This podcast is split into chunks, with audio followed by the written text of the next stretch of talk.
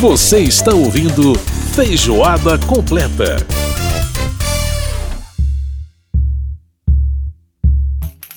Estamos de volta com Feijoada Completa e agora, no ritmo do frevo.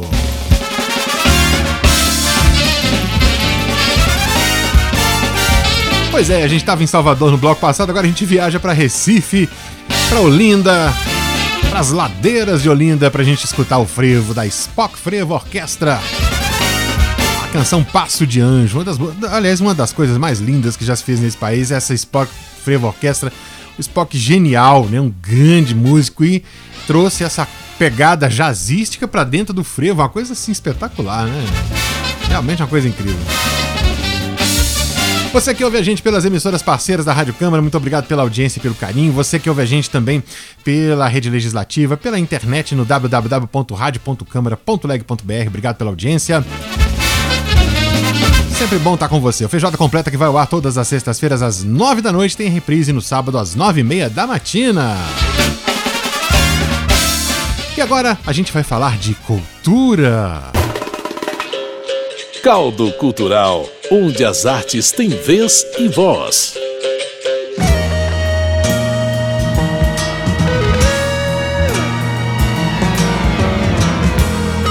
Agora a gente dá um tempo nas canções de carnaval para escutar Toninho Horta, né? esse grande gênio da guitarra e também um grande compositor, trazendo essa canção pra gente, Céu de Brasília, a composição dele, Toninho Horta, e do Fernando Brant.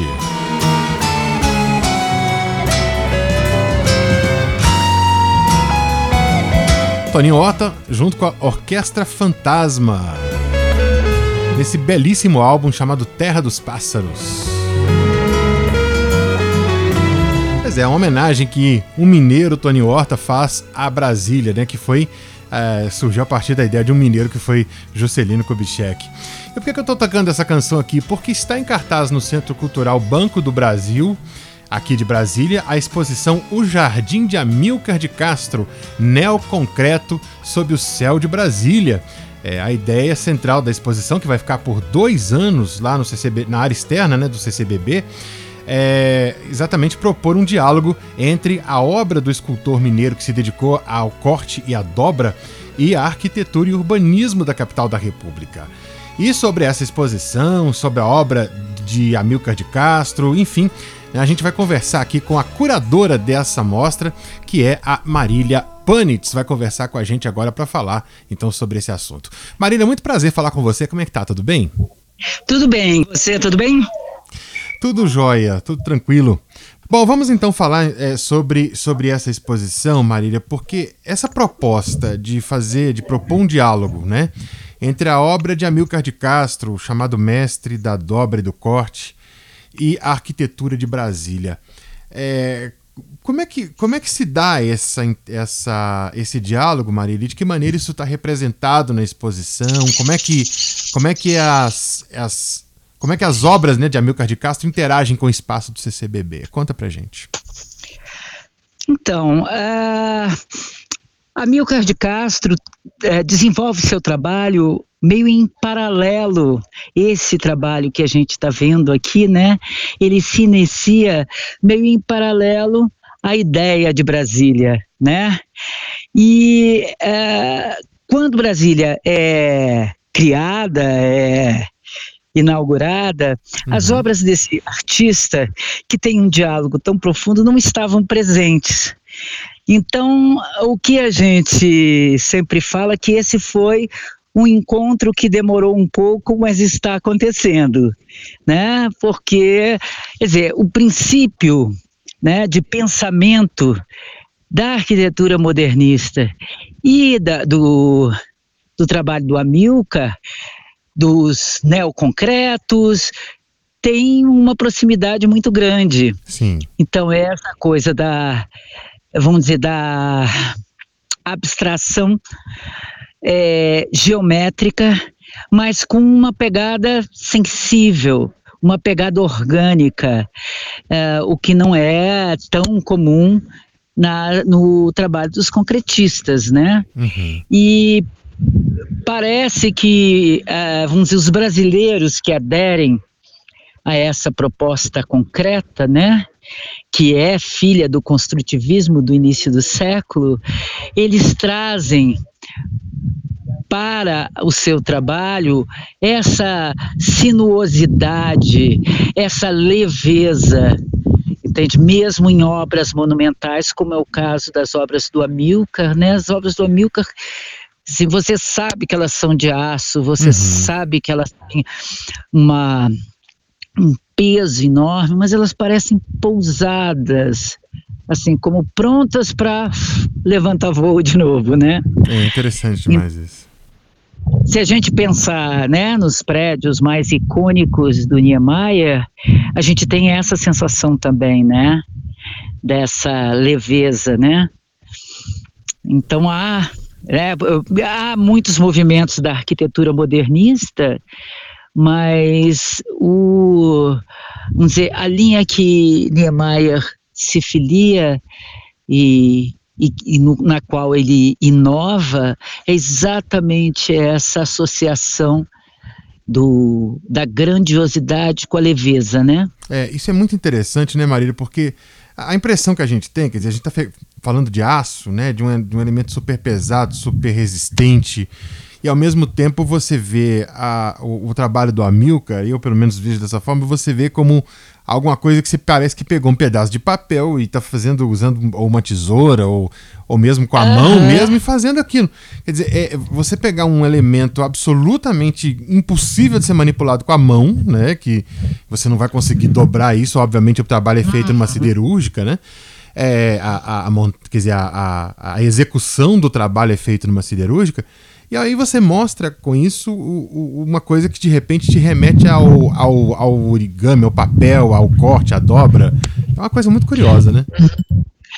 É, inclusive, o que é muito bonito de se pensar, o, o Amilcar eh, sempre se qualificava como um desenhista. Né? Ou seja, o que eu faço é desenho, quer dizer, no, no papel ou no espaço, né? E esse desenho no espaço dele surge da manipulação do papel mesmo, né? Uhum. Ele começa desenhando no papel, depois dobrando no papel e depois então ele vai para esse aço que oxida, né? É, e isso aí talvez seja a razão das peças conservarem essa ideia de leveza, né, de que você fala. E outra coisa também que eu acho que é muito importante é essa coisa de muitas vezes sempre há alguma base que é mínima no chão. Uhum. Entende? É claro que sempre tem que haver mais de uma base, né? Mas é, sempre há alguma coisa, ou certa impressão de um desequilíbrio, como se a peça tivesse em movimento, uhum. e ainda mais com essa dobra, né? Ou seja, uh, parte de uma chapa que é plana e que é recortada e depois dobrada, cria-se então espaços negativos por onde a luz atravessa, criando sombras, tudo isso dá uma impressão de movimento e uma impressão de leveza. É, né? muito, muito legal isso. Agora, é, Marília, como é que foi essa, essa, essa conversa né, com o Márcio Teixeira, que, uhum. é, que, que é um colecionador e, e, colocou as obras do Amilcar lá na cidade dele, Dom Silvério, lá no interior do, de Minas Gerais. É, uhum. é, é, mas que infelizmente nos deixou no ano passado, mas é, uhum. como, foi, como foi esse diálogo para poder, é, essa ideia, para poder trazer esse, esse material para Brasília? Você sabe que o Márcio começou essa história com a gente, né? Então a gente desde o início está conversando junto e desde o início ele tinha esse desejo de trazer as obras para Brasília, né? Legal. Ele foi um grande incentivador do projeto e eu, eu costumo dizer que esse, esse projeto é um projeto entre duas cidades, uma lá do interior de Minas, uma cidade montanhosa, uma cidade muito pequena, de matriz barroca, chamada Dom Silvério, uhum. terra dele, onde ele espalhou pela, pelas ruas, era magnífico isso, quase surreal, né?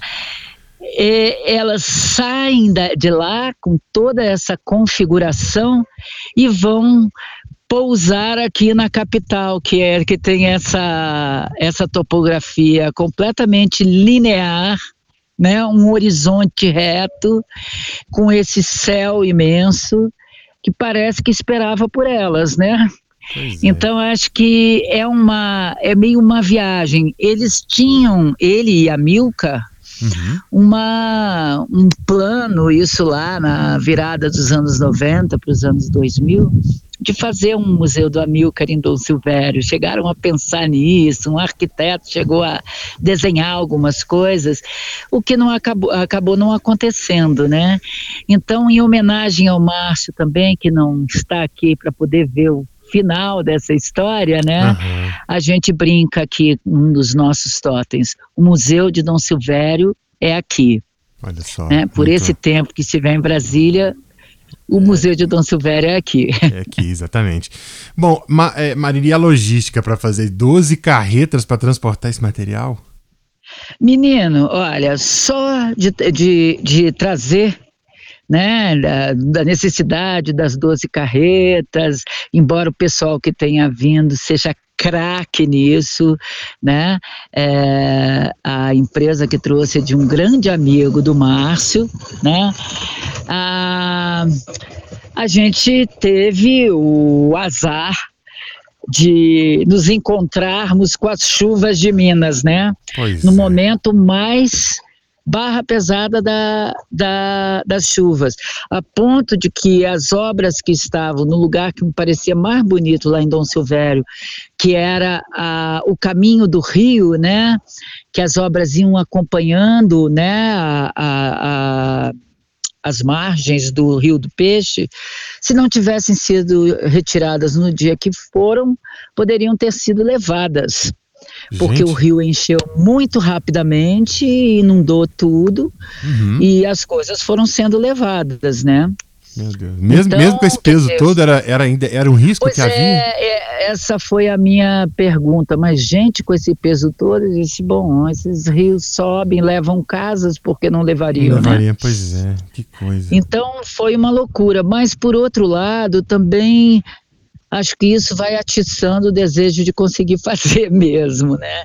Então, para o pessoal que fez esse transporte foi uma barra pesada. Não sei se você chegou a ver, a gente até publicou uns pequenos vídeos sobre isso, mas elas atrasaram, inclusive, para poder, depois que se conseguiu chegar com elas em Belo Horizonte, houve a necessidade de parar de novo, então elas chegaram com dois, duas semanas de atraso em relação ao nosso plano, né? Uhum mas afinal foi um esforço conjunto de uma equipe super unida e com desejo de fazer e deu certo. Né? Elas estão aqui agora. Maravilha, muito jóia, Marília. É muito legal esse trabalho de vocês.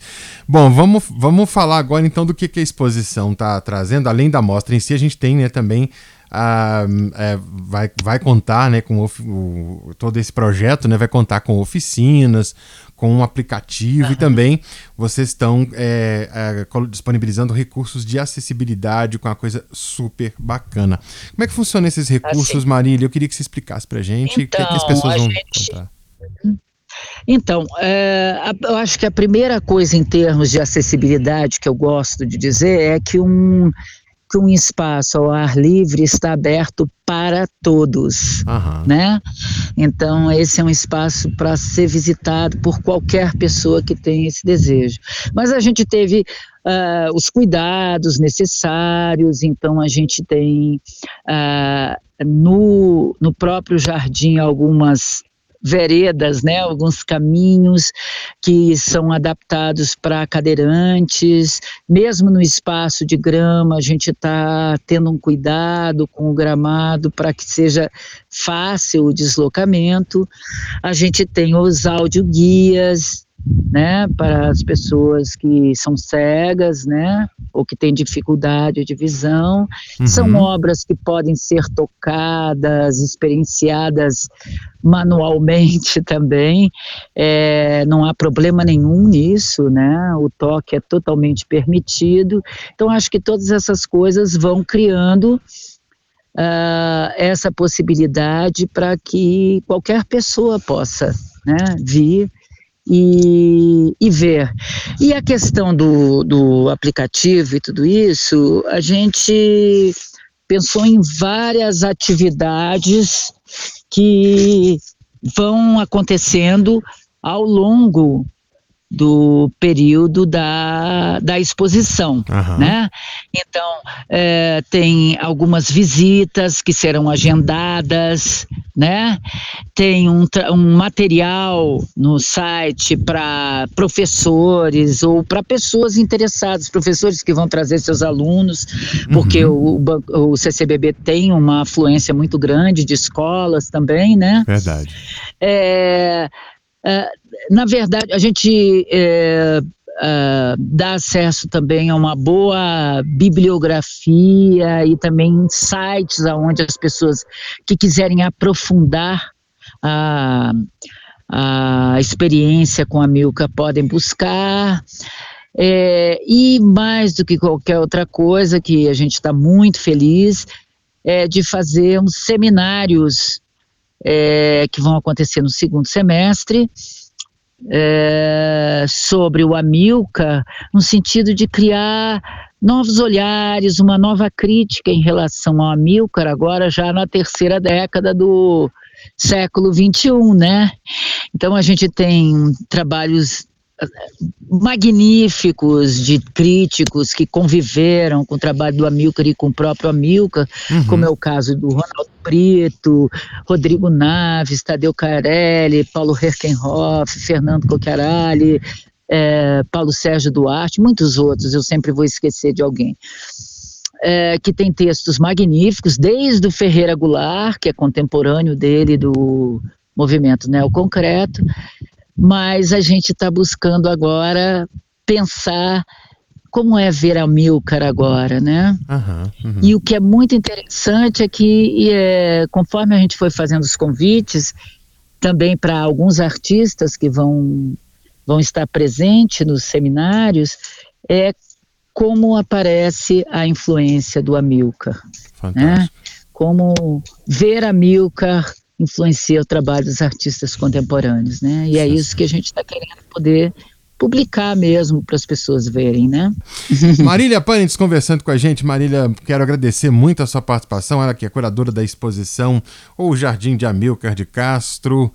É, Neoconcreto sob o céu de Brasília, esse diálogo bacana entre a arquitetura é. né, da, e urbanismo de Brasília com a obra desse grande, desse gênio da escultura é esse brasileiro fantástico que é Amilcar de Castro. Que finalmente chegou aqui para nós. Que finalmente né? chegou aqui, né? pois é, sensacional. Eu já tive o privilégio de ver a obra dele em Belo Horizonte em várias oportunidades, né? Por, por, por ter uh, morado em Belo Horizonte quase a minha vida toda, então, ah. enfim. Tenho esse contato claro. e esse contato é muito, muito bacana. Marília, muitíssimo obrigado por aceitar o nosso convite e participar aqui do programa. Obrigado por estar com a gente e muito sucesso nessa exposição Espero que o pessoal vá curtir. Realmente eu tenho certeza que vão gostar. Eu é que agradeço e faço esse convite, que todo mundo venha. É um espaço ótimo para os piqueniques no CCBB, para sentar à sombra da obra e tomar um tempo para apreciar. Maravilha. Obrigadão, Marília. Grande abraço. Igualmente. Tchau. Tchau, tchau. Muito bem, a gente conversou, portanto, com a Marília Panitz, a curadora da exposição O Jardim de Amilcar de Castro, Neoconcreto sob o céu de Brasília. Então vale a pena ir lá conferir aqui no CCBB. Bom, a gente vai fechar o programa com música, até porque a gente tá precisando, né? A semana difícil, semana que a gente teve as notícias da Covid já não ajudam, agora a gente tem a guerra da Ucrânia. É, enfim, é uma semana muito difícil para a humanidade. Eu acho que a gente está precisando muito de alegria. E a gente vai terminar o programa de hoje com essa canção aqui da Spock Frevo Orquestra. Frevo da Luz. O Feijoada Completa teve a produção da Lucélia Cristina, apresentação minha Edson Júnior. Na semana que vem a gente volta com mais informação, mais música, mais cultura para você. E você fica aí com a Spock Frevo Orquestra Frevo da Luz. Um frevo para fechar em clima de carnaval o nosso Feijoada Completa desta semana. Grande abraço para você e até semana que vem.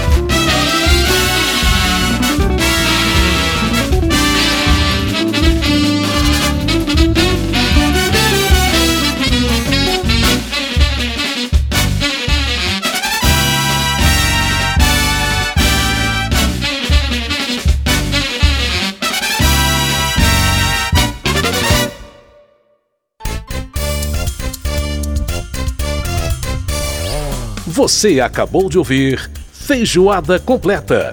Música e informação com tempero especial para fechar os trabalhos da semana.